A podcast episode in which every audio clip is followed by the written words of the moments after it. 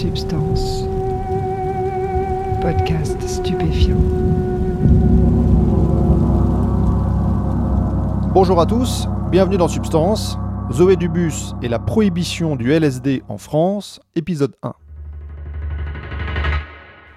Je suis très heureux de vous présenter cette interview de Zoé Dubus parce qu'elle permet de comprendre à quel point la politique française des drogues est établie parfois non pas à partir de données rationnelles, scientifiques, mais plutôt en réaction à ce qu'on pourrait appeler une panique médiatique et politique. Zoé Dubus est doctorante en histoire, elle s'intéresse en particulier à l'histoire des substances psychotropes et de leurs liens avec la médecine. Elle fait partie de la Société psychédélique française, ce groupe de chercheurs qui fait de la médiation scientifique autour du thème des psychédéliques.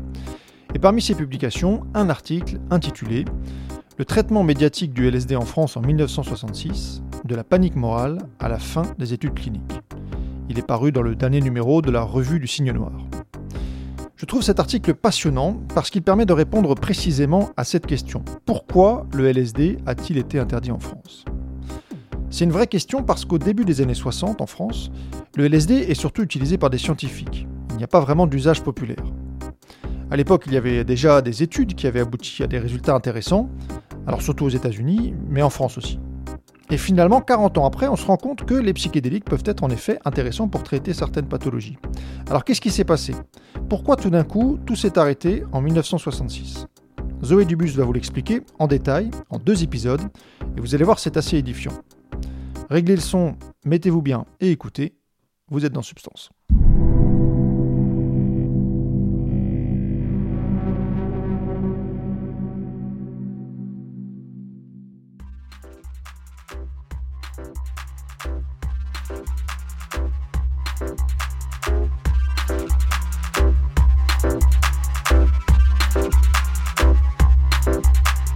D'abord, le LSD, il a commencé à être euh, euh, diffusé pour les médecins en 1947, à partir de 1947. Euh, en France, le premier médecin qui fait la demande à Sandoz pour en obtenir, c'est Jean Thuillier à Sainte-Anne en 1951. Et donc c'est à partir de 1951 que les études vont commencer en France. D'abord, les scientifiques s'intéressent plutôt à faire des expériences sur le cerveau. Donc, euh, ce qui les intéresse à ce moment-là, c'est de voir euh, comment cette euh, substance fonctionne sur les neurotransmetteurs, qui sont des nouvelles choses qu'on découvre dans le cerveau en fait à ce moment-là. On fait des nouvelles expériences qui permettent notamment de découvrir la sérotonine. Et il s'avère que le LSD touche ce récepteur-là dans notre cerveau. Donc, il y a plein de recherches qui vont être faites en France notamment de manière expérimentale pour essayer de comprendre ce que fait le cerveau, euh, ce que fait le LSD sur le cerveau.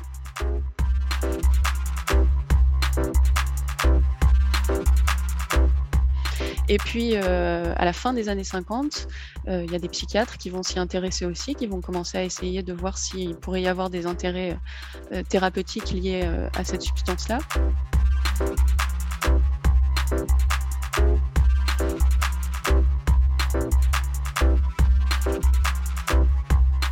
Problème, c'est qu'en France, les psychiatres restent dans un modèle euh, psychiatrique un peu archaïque à ce moment-là, qui est très vite dépassé par exemple en Angleterre, au Canada, aux États-Unis. Et ils vont utiliser le LSD comme n'importe quel médicament sans se poser trop de questions sur comment il faudrait l'administrer pour que la séance se passe bien. Ce qui fait que les expériences se passent pas très bien et donc ils n'ont pas vraiment euh, de résultats thérapeutiques avec les patients et surtout les patientes avec lesquelles euh, ils utilisent le LSD. Donc la communauté médicale estime à la fin des années 50 qu'il n'y a pas un grand intérêt euh, thérapeutique du LSD, mais que ça reste une substance qui est intéressante pour faire des expériences. Donc en France, dans les années 60, le LSD, il est surtout utilisé pour euh, étudier la valeur des neuroleptiques, qui sont les nouveaux médicaments euh, antipsychotiques qui sont développés par la France. Euh, et donc on va donner du LSD à des personnes qui ne sont pas malades pour déclencher des effets psychiques. Et on va tester des euh, neuroleptiques en leur administrant derrière des, neuroleptiques pour voir quelle substance arrive à arrêter les effets du LSD, à quelle vitesse, à quelle dose il faut les employer. Donc voilà, c'est ça la majorité des études qui sont menées. Il y a d'autres recherches euh, dans les années 60 sur euh, le, traitement de l'alcoolisme, notamment avec des bons résultats. il y a aussi des, psychiatres qui font des thérapies de conversion homosexuelle. C'est à l'époque, l'homosexualité est considérée comme une maladie, donc ben, on essaye le LSD pour, pour guérir les homosexuels. voilà, il y a quelques recherches qui sont menées comme ça. En tout, dans un usage thérapeutique, il y a huit structures en France d'après mes recherches, hein, je, suis, je fais partie de la première, enfin je suis en fait la première historienne à, à essayer de retrouver les études qui ont été menées sur le, LSD en France dans les années 50-70. Donc, d'après mes recherches pour l'instant, avec les sources que j'ai, il y a huit structures euh, qui, se sont intéressées aux propriétés thérapeutiques du LSD et il y a d'autres institutions qui euh, ont mené des études expérimentales sur le cerveau. Donc en 1966, on est là. Euh, il y a quelques euh, structures qui continuent à mener des études sur le LSD, surtout de manière expérimentale. Et ces recherches-là font pas vraiment l'objet de comptes rendus dans la presse médicale. Donc les autres scientifiques français ne connaissent pas vraiment le LSD, n'en ont certainement jamais entendu parler. Et ça fait pas non plus l'objet du coup de, vulgarisation dans la presse euh, populaire française. Donc ni les scientifiques, ni les Français en général euh, ne sont informés qu'il existe une substance qui s'appelle le LSD et qui est utilisée en médecine ou euh, en thérapeutique. La situation est complètement différente aux États-Unis, où euh, notamment mais dans les pays anglo-américains en général, où depuis la fin des années 50, euh, il y a beaucoup, beaucoup de thérapeutes qui euh, intègrent le LSD dans leur pratique. Il y a des hôpitaux euh, qui sont construits spécifiquement pour faire des traitements au LSD. Et donc la population et la communauté scientifique est très informée des recherches qui sont menées. À la fin des années 50, il y a beaucoup d'articles dans la presse populaire qui vont diffuser l'information selon laquelle le LSD est utilisé pour faire des psychothérapies accélérées. Il y a des acteurs, des, stars de l'époque qui vont déclarer avoir utilisé cette substance-là et y avoir trouvé des bénéfices. Donc euh, la population est bien informée du fait que c'est un, médicament et, dans quelles indications il est utilisé. Au début des années 60, il y a plein de mouvements euh, de contre-culture, de ce qu'on a appelé la contre-culture, donc euh, de rébellion d'une partie de la jeunesse contre la société, de leurs parents, contre les normes établies. Euh, par exemple, euh, des manifestations contre la guerre du Vietnam, pour les droits des, Noirs américains, euh, pour le féminisme, etc. Et ces mouvements-là, ils font très peur à la, société conservatrice américaine, en fait. Il y a un discours politique qui va émerger en lien avec les psychédéliques, mais aussi avec le cannabis, pour essayer de décrédibiliser ces mouvements en expliquant euh, dans une, vraiment propagande diffusée dans les médias que si ces jeunes se rebellent euh, contre l'ordre établi, c'est pas du tout parce qu'ils ont des bonnes raisons de le faire, mais c'est parce qu'ils consomment des psychotropes et que euh, ces substances sont en train de détruire leur cerveau. Donc il y a vraiment tout un discours qui repose pas du tout sur des bases pharmacologiques qui va se développer et ça marche super bien. Euh, les, parents, notamment, ont très peur euh, de, ce qui peut arriver à, euh, leurs jeunes. il y a un battage médiatique qui se met en place de plus en plus, qui se diffuse très largement tout au long des années 60. Donc, dans les pays anglo-américains, il y a vraiment ces deux côtés. D'un côté, on parle des psychédéliques comme des substances médicamenteuses, et de l'autre, on commence de plus en plus à les décrire aussi comme des substances dangereuses qui, euh, quand elles ne sont pas utilisées de la bonne manière, peuvent avoir des conséquences très néfastes pour les individus. Aux États-Unis, le LSD devient donc peu à peu un objet politique qui divise la société américaine. Mais il faut bien comprendre qu'en France, au début des années 60, l'usage populaire, festif, libertaire du LSD n'existe pas encore. Le LSD n'est pas connu, donc euh, euh, les, jeunes ne l'utilisent pas du tout. Euh, il y a quelques artistes qui sont un peu liés au monde médical qui vont entendre parler de la substance et qui vont en prendre d'abord dans un cadre expérimental, donc entouré par des scientifiques, et puis ensuite qui vont être intéressés pour euh, en prendre euh, chez eux et, euh, organiser des, soirées dans lesquelles ils vont prendre la substance dans une dimension un peu expérimentale, mais plus dans un cadre scientifique. Mais en dehors de ces petits groupes-là très restreints, en fait, en France, il n'y a pas d'usage de LSD à ce moment-là. Il y a un phénomène qui est, qui est en train d'arriver, c'est que euh, les beatniks, les hippies américains, euh, dans leur euh, voyage pour aller en Orient, vont passer par la France notamment. Et en passant par la France, ils vont amener avec eux les substances qu'ils consomment. Et donc, on s'inquiète à partir de 1966, mais à partir du moment où le, LSD commence à être connu grâce à Escoffier Lambiote, pas avant, on va s'inquiéter du fait que les beatniks diffusent en fait dans la société ce, ce LSD et corrompt en fait les jeunes Français qui sont jusque-là protégés de, de la substance parce qu'elle n'est pas connue du tout. Si Zoé Dubus évoque Claudine Escoffier-Lambiotte, c'est que cette femme, qui est médecin et journaliste, est à l'origine de ce qu'il faut bien appeler une panique morale. En 1966, elle écrit une série d'articles dans le journal Le Monde pour avertir la France des dangers du LSD. Alors, Claudine Escoffier-Lambiotte, c'est euh, une médecin. D'abord, elle a trois doctorats en médecine. Euh, elle parle plusieurs langues. Euh, elle est très intégrée dans les milieux médicaux. Elle fait partie des plus grandes institutions médicales de son époque. Et finalement, la médecine, ça l'intéresse pas tant que ça. Ce qu'elle a envie de faire, c'est de diffuser les connaissances médicales euh, auprès de la population. Et donc, elle va lancer euh, une chronique médicale dans le monde. Elle est la première euh, personne à, à, inventer en fait cette manière de faire du journalisme. Et dès les années 50, euh, elle rencontre les plus grands euh, scientifiques, les plus grands médecins de son époque et elle va faire des articles qui sont euh, extrêmement reconnus pour leur rigueur, pour leur impartialité, leur objectivité et le, fait que en tant que médecin, elle va vraiment, c'est pas vraiment, c'est pas de la vulgarisation, c'est vraiment des articles qui sont extrêmement fouillés, qui sont donc publiés dans, dans le monde. elle est en lien avec euh, à la fois les, donc les plus grands patrons, les plus grands médecins de son époque, mais elle est aussi très intégrée dans le milieu médiatique euh, euh, des années 60. Elle est vraiment l'une des journalistes les plus connues encore aujourd'hui. Elle fait partie des, références. tous les journalistes apprennent qui est, qui est Escoffier Lambiotte encore aujourd'hui. Et donc, on ne sait pas exactement pourquoi. Il faudrait faire une, recherche un peu plus approfondie sur, sur cette histoire-là précise. On ne sait pas ce qui s'est passé exactement pour qu'elle ait envie d'écrire cette série d'articles Les poisons de l'esprit en avril 1966. Vraisemblablement, elle a rencontré un neuropsychiatre qui s'appelle Ben Soussan Pierre Bensoussan, qui travaille à l'hôpital américain de Paris, dans une réunion mondaine, euh, comme euh, elle, avait l'habitude d'en fréquenter. Et il s'avère que ce, euh, ce, psychiatre a reçu dans son service quelques jeunes, justement américains, qui en faisant leur voyage pour aller en Orient, euh, se retrouvent à faire euh, des expériences euh, qu'on appelle aujourd'hui des bad trips et se retrouvent à l'hôpital.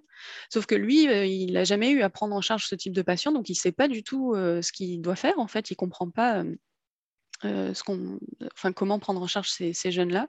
Donc, il va discuter avec, euh, avec elle et euh, lui faire vraiment un tableau très noir de, de, ce qui se passe aux États-Unis. Alors là, du coup, c'est pas dans mon article parce que c'est des sources que j'ai que j'ai trouvées après. Je te fais un, petit du coup teasing d'un prochain article. Mais en fait, Ben Soussan, lui, donc, reçoit quelques jeunes dans son service comme ça qui, qui sont en décompensation psychotique suite à la prise de, LSD ne sachant pas comment les prendre en charge, il va contacter euh, un de ses internes euh, qui, fait un stage aux États-Unis à ce moment-là. Euh, qui n'est pas du tout spécialisé non plus dans le LSD, en lui disant, bon, puisque toi tu es aux États-Unis en ce moment, essaye de, savoir ce que c'est que cette substance que le LSD et ce qu'il faut faire. Et donc, ce, jeune euh, euh, médecin qui est aux États-Unis pour un stage qui n'a rien à voir va s'informer rapidement autour de lui et euh, va tomber finalement sur les articles de la presse à scandale américaine. Et il va envoyer un espèce de petit compte-rendu à Ben Soussan, lui disant Bon, voilà à peu près ce que j'ai compris de, ce que c'était que le LSD. Donc, il, ne lui transmet pas du tout des informations scientifiques, il, ne fait que relayer un discours à la que, qui est une propagande en fait de, l'État euh, américain. Donc Ben Soussan reçoit euh, ces euh, documents dans lesquels on parle de destruction psychique, de forme la plus évidente humaine, enfin vraiment des trucs extrêmement péjoratifs sur l'usage de LSD et surtout une crainte très forte que ça puisse de manière définitive détruire les cerveaux des jeunes qui les consomment. Et donc, Ben Soussan va discuter de ça avec, euh, Escoffier Lambiotte. Et à partir de ce témoignage-là, elle va construire une série de trois articles euh, qui vont être publiés les 21, 22 et 23 avril 1966 dans Le Monde et qui vont créer ce qu'on appelle une panique morale, puisque tout à coup, euh, les Français et les Françaises découvrent une substance dont ils n'avaient jamais entendu parler et qui est présentée comme vraiment la drogue la plus dangereuse au monde. C'est vraiment les mots qui sont écrits dans l'article. Et qui ne, qui, ne parle absolument pas des recherches médicales. Donc les articles sont vraiment seulement orientés à la fois sur la destruction psychique des utilisateurs, mais aussi sur un autre versant qui est celui de l'arme psychique. Parce que Escoffier Lambiotte explique que le LSD est utilisé comme arme chimique pour pouvoir désorienter les, euh, les opposants euh, pendant les conflits. C'est des recherches qui ont effectivement été menées notamment par la CIA, mais qui n'ont pas du tout abouti, euh, notamment parce que le LSD d'abord coûte cher, qu'il n'est pas vraiment efficace pour, dans cette indication-là qu'il est finalement, c'est très difficile de le diffuser, on ne peut pas le diffuser dans l'air, par exemple, et enfin qu'il est beaucoup moins efficace que plein d'autres substances d'armes chimiques qui sont disponibles à ce moment-là. Donc il y a eu quelques articles euh, qui ont été faits notamment dans des revues spécialisées euh, des, armées pour décrire un peu les recherches qui avaient été menées euh, sur le LSD dans cette indication. Mais Escoffier Lambiotte en fait vraiment, elle a un chapitre qui s'appelle des, Aztèques à l'arme chimique. Donc vraiment, elle, oriente ses, articles sur ces deux pôles, à la fois la destruction psychique et le fait que ce soit une arme chimique. C'est étonnant de voir à quel point Claudine Escoffier-Lambiotte se trompe lourdement. Elle est manifestement sérieuse, elle est reconnue dans son domaine. Alors pourquoi s'est-elle fourvoyée à ce point-là? Alors, euh, elle a certainement pas fait des recherches très poussées. Simplement, il y a eu euh, euh, un article qui est paru dans une revue de l'armée française en 1964 qui décrivait rapidement ses recherches, mais vraiment en deux pages. Donc, c'est elle a effectivement fait quelques petites recherches, mais vraiment très rapides et toujours pour aller en fait dans son sens. Escoffier Lambiotte, elle a vraiment un rôle de d'entrepreneur de morale. C'est un concept qui a été développé par le sociologue Howard Baker. Les entrepreneurs de morale, c'est des individus qui vont poser des des normes pour la société et elle a vraiment ce rôle-là dans la manière dont elle va sur le long terme présenter les psychotropes et les stupéfiants euh, dans le monde. Elle a vraiment, elle a été très critiquée pour ça. Euh, elle perçoit ces substances comme des choses qui vont vraiment à l'encontre des valeurs qu'elle euh, porte pour la société. Et donc, elle va tout faire pour les présenter de manière négative, euh, quitte à euh, transformer un petit peu ses sources, quitte à sélectionner des sources qui vont dans son sens. Donc, elle a effectivement cette image de rigueur, Escoffier Lambiotte, mais elle a aussi été très critiquée pour l'orientation qu'elle a prise dans, cette dans sa manière de présenter les, stupéfiants dans ses articles en général, pas seulement sur euh, cette première série qui va inaugurer en fait euh, des dizaines et des dizaines d'autres reportages qu'elle va faire dans les années 70 et 80, toujours dans la même direction en fait. Évidemment, les journalistes de l'époque ne vont pas laisser passer un sujet aussi vendeur, aussi croustillant qu'une drogue venue des États-Unis qui pourrait dévaster les esprits de la jeunesse française.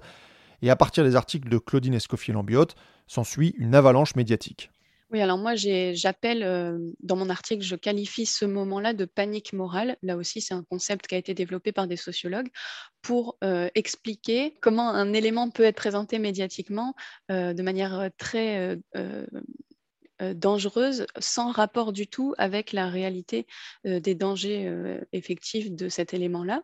Donc, ça a été utilisé euh, par exemple pour décrire euh, les, rockers dans les années 60, qu'il y a eu aussi une panique morale autour de ces jeunes blousons noirs. Voilà. Euh, et ben, le LSD peut rentrer aussi dans cette description de panique morale où tout à coup, un sujet émerge dans la presse et on va en faire des descriptions extrêmement négatives, très noires, très inquiétantes pour la simple et bonne raison que ça fait vendre en fait et que ça permet de, de, faire vendre ses journaux à soi. Donc, euh, pose euh, une manière de décrire le LSD qui euh, fait sensation. Et tous les autres médias vont ensuite bah, surenchérir en fait parce que si vous reprenez simplement ce que dit Escoffier Lambiotte, personne ne va acheter votre journal, donc il faut aller dans la surenchère. Donc on a des, euh, journaux qui vont expliquer que le LSD fait effet pendant 48 heures, qu'une dose peut rendre fou 100 personnes. Bref, il y a vraiment une, surenchère énorme comme ça dans les, dans les médias. Toute la presse, tous les médias français sont concernés, donc à la fois la presse nationales, les plus grands euh, journaux, qu'il s'agisse de la euh, presse populaire comme Paris Match, mais aussi des journaux plus de gauche et intellectuels comme L'événement.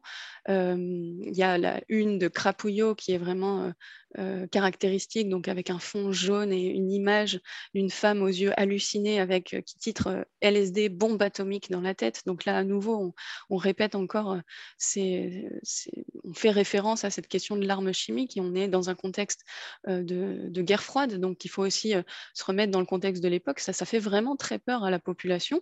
Et donc, tous les médias vont faire leur petit reportage sur le LSD et c'est beaucoup plus facile pour eux de se baser sur Escoffier Lambiotte que d'aller chercher des nouvelles sources et d'aller voir s'il n'y a pas d'autres manières de présenter le LSD.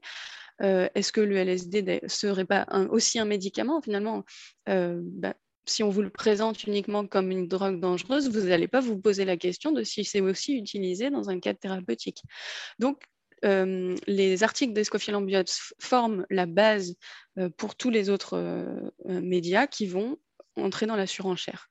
Il y a par exemple Jean Co, qui est un intellectuel de cette époque-là, qui va aller rencontrer un jeune travailleur du sexe dans la rue qui va lui dire Viens avec moi, je, vais faire un, reportage sur toute autre chose.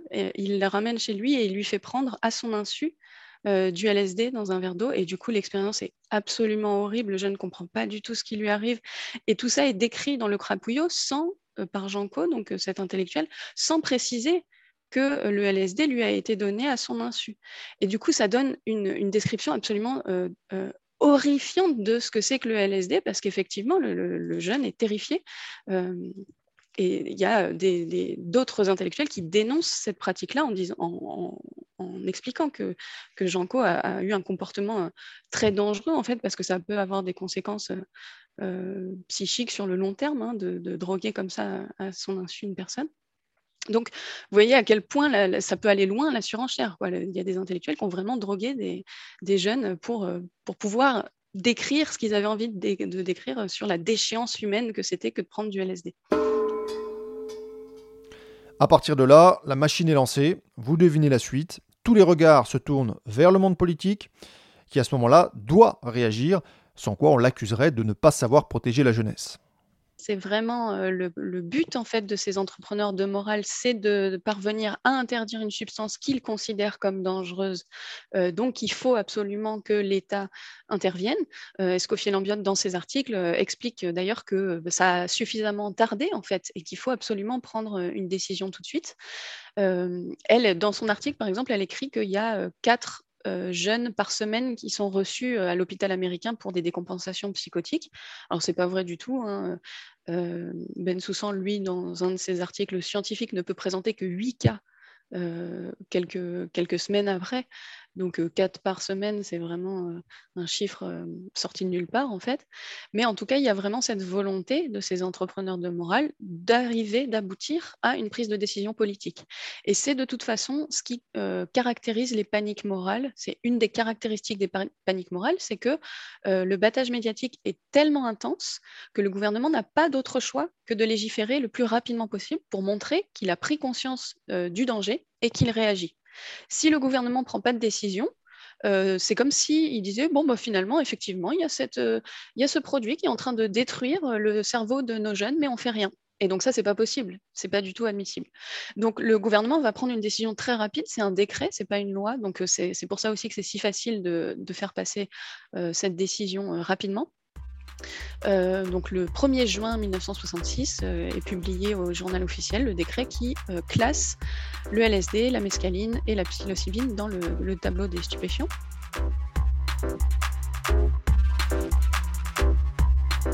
Tout ça va aboutir en 1970 à une nouvelle loi de l'usage des, stupéfiants dans laquelle seront à nouveau intégrés le LSD, la mescaline et, et la psilocybine le gouvernement montre qu'il a pris conscience du danger, mais permet toujours euh, l'expérimentation euh, scientifique. Donc ça ne veut pas dire qu'on interdit totalement, ça veut dire juste que l'usage hors cadre médical est interdit.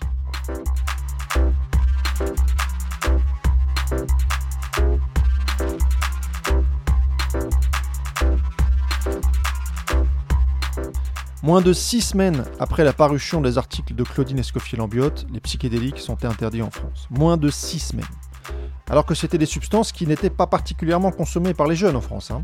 Je rappelle que la, redécouverte occidentale des psychédéliques au XXe siècle a été initiée par des scientifiques à la base. Ça ne vient pas d'un usage populaire, au contraire du cannabis par exemple. Je trouve ça pour ma part absolument sidérant qu'un feu de paille médiatique basé sur du n'importe quoi ait pu aboutir à une interdiction aussi rapidement. Et pourtant, je suis, je suis journaliste et je sais très bien à quel point certains collègues n'ont aucune capacité de recul sur les sujets qu'ils traitent. Mais moins de six semaines, quand même, je ne m'en remets pas. Ceci dit, à ce moment-là, les recherches sur les psychédéliques sont toujours autorisées. Et dans le prochain épisode, Zoé Dubus nous expliquera l'impact de ce décret de 1966 sur la recherche scientifique. D'ici là, portez-vous bien.